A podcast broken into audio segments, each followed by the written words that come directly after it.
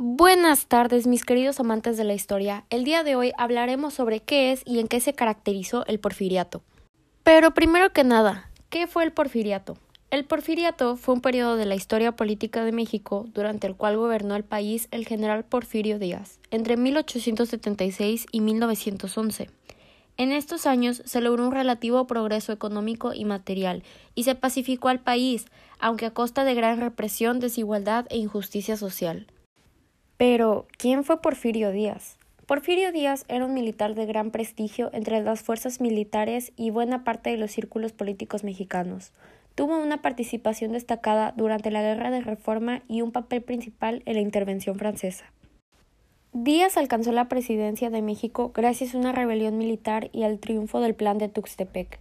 Ascendió al poder el 28 de noviembre de 1876 y gobernó con apenas una interrupción de cuatro años, entre 1880 y 1884, hasta el 25 de mayo de 1911, 30 años en total.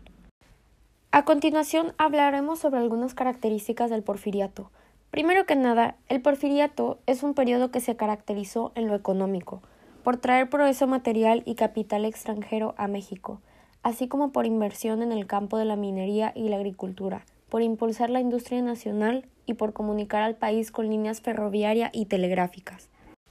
En lo político fue un periodo de relativa estabilidad, pues se logró la pacificación del país, la llamada paz porfiriana. Todo lo anterior, a su vez, se tradujo en el plano social en grandes tensiones dentro de la sociedad mexicana, especialmente entre la oligarquía porfirista, surgida a la sombra del general y detentora del poder político y económico, y las masas trabajadoras, el campesinado y los indígenas, particularmente maltratadas y explotadas durante el régimen. Pero, ¿cuándo terminó todo esto?